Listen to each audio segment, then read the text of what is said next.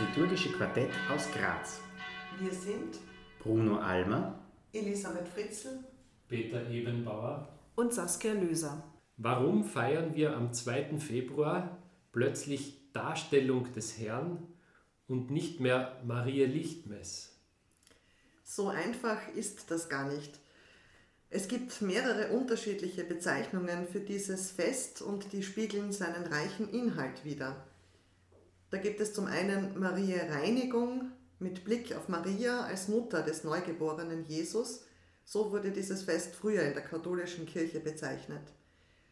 Es war auch unter dem Namen eben Maria Lichtmess bekannt, wo wieder der Blick auf Maria gelegt ist und auch die brennenden Kerzen zu den Prozessionen. Und diese Bezeichnung hat sich bis heute noch erhalten. Darstellung des Herrn lenkt bei diesem Fest den Blick auf Jesus Christus, so wird dieses Fest heute bei uns genannt. Und in der griechischen Tradition heißt es Hyperpante, bedeutet das Entgegengehen und die Begegnung mit Jesus im Tempel.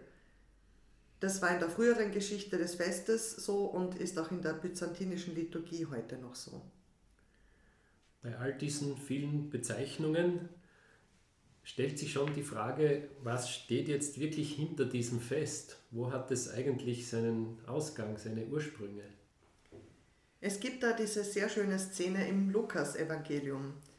Maria und Josef kommen mit ihrem Baby in den Tempel. Und dort merken zwei Menschen sofort, dass das kein gewöhnliches Kind ist. Simeon und Hannah erkennen und sprechen aus, dass Jesus der Erlöser ist. Dies ist auch die Grundlage für das Hochfest, das die katholische Kirche am 2. Februar feiert. Darstellung des Herrn und im Volksmund immer noch als Maria Lichtmess bezeichnet. Gläubige Jüdinnen und Juden mussten ihr Neugeborenes innerhalb einer bestimmten Frist in den Tempel bringen.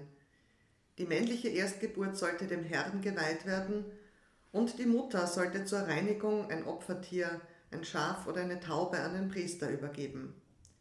Denn nach dem Gesetz des Mose galten Frauen 40 Tage nach der Geburt eines Jungen als unrein und 80 Tage nach der Geburt eines Mädchens.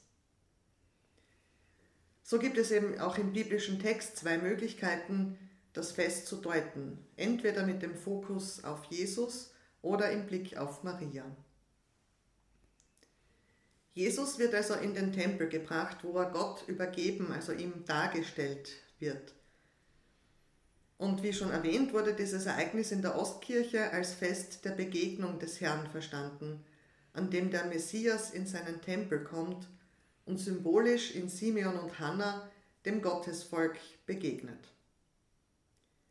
Dem alten Simeon war nämlich geweissagt worden, dass er nicht sterben würde, bis er den Messias, den Retter der Welt, gesehen hat. Er stimmt ein Loblied an.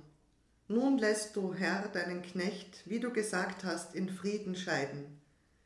Denn meine Augen haben das Heil gesehen, das du vor allen Völkern bereitet hast. Ein Licht, das die Heiden erleuchtet und Herrlichkeit für dein Volk Israel. Daraus wurde später das Nachtgebet der Kirche, das sogenannte Nunc Dimittis. Auch die Witwe Hannah, die viel Zeit im Tempel verbrachte, preist Jesus. Und wie hat sich aus diesen Ursprüngen heraus dann das Fest entwickelt? Schon im 4. Jahrhundert wurde in Jerusalem dieses Fest gefeiert. Zunächst am 14. Februar, das war der 40. Tag nach dem Fest der Erscheinung des Herrn, später dann 40 Tage nach Weihnachten, also nach der Geburt Jesu.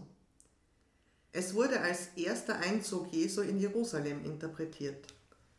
Und schon ab dem 7. Jahrhundert sind Lichterprozessionen belegt. Die Gläubigen wollten Christus entgegengehen, ähnlich wie sie es aus den Evangelien kannten, wo die Menschen den erwachsenen Jesus am Palmsonntag begrüßen.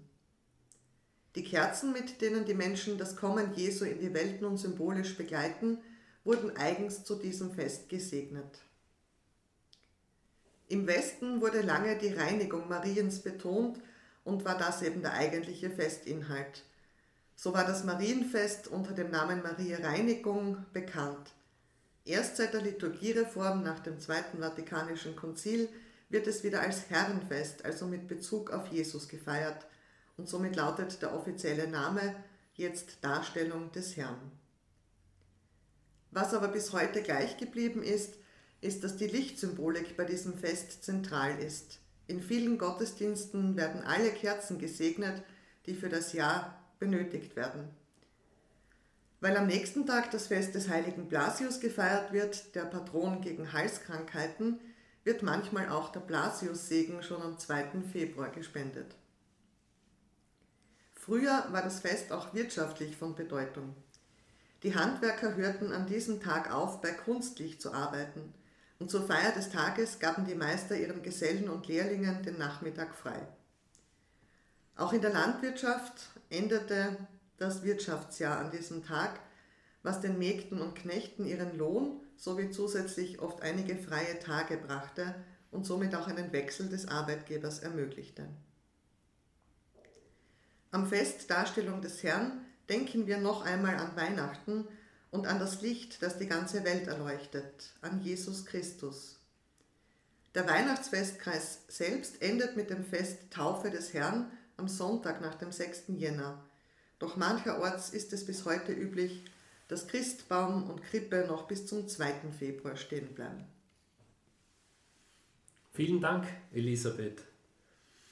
In unserer nächsten Podcast-Folge geht es um die Frage, warum wird in der Kirche die Unwürdigkeit der Mitfeiernden so stark betont?